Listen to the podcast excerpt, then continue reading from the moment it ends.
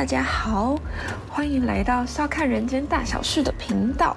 我是这个节目的主持人，我叫做米笑。我想要在试播集的时候来跟大家聊聊，我为什么会想开这个频道，然后以及未来这个频道可能后续会有什么样的发展。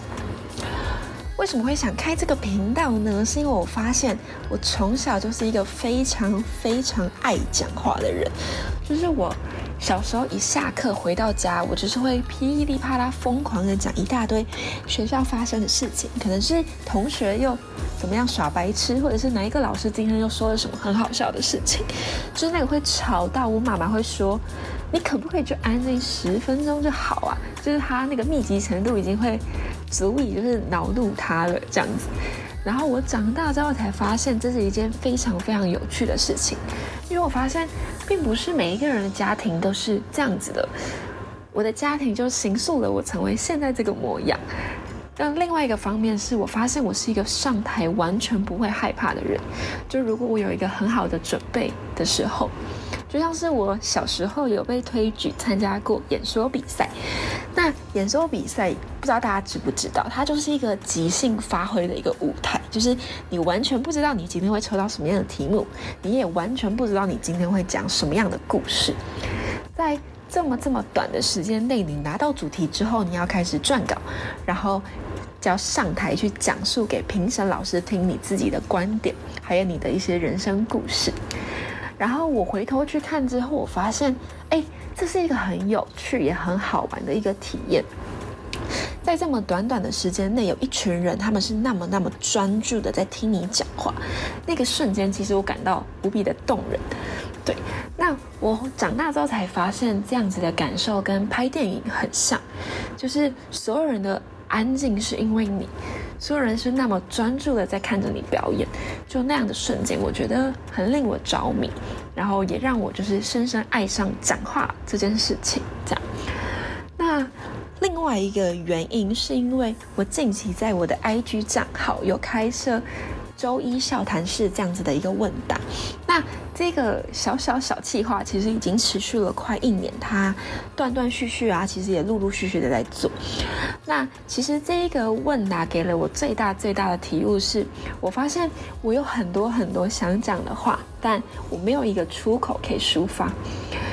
就是在我这么一长的时间内在做这件事情的时候，我有一天有一个朋友就私讯我说。我觉得你很适合开 podcast 频道，诶，然后其实我当下有一点点困惑，因为我觉得 podcast 这样子的领域是需要有非常好的一个文化底蕴，或者是你要有非常丰富的人生经验的人才可以加入。但我同学就说，其实我觉得笑谈是非常可以延伸，就是里头你可以透过加入你的思想，或者是你的朋友们给了你什么样的回馈而延续这样的主题。对，然后我也觉得好像可以找一些身边的朋友来跟我进行对谈，然后我们会产生非常有趣的，就是碰撞的一个火花。然后我觉得，哎，好像可以来做做看，或者是我可以朝这个方面进行。所以我就想说，好，就基于上面的这些原因，我就想说，好，那我来做做看好了。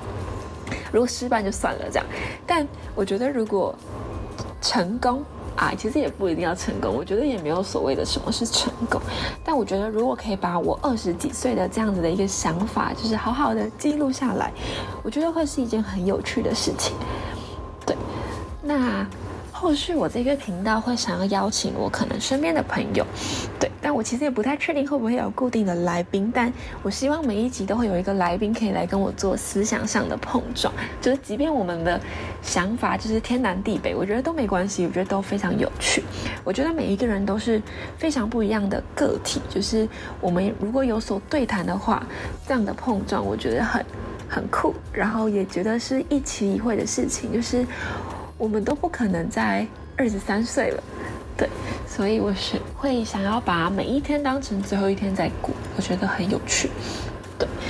所以我希望大家可以小小小小小的期待一下这个频道后续的发展。那如果你觉得很有趣的话，或者是你很喜欢周一笑谈室的朋友，我希望你也可以把这个频道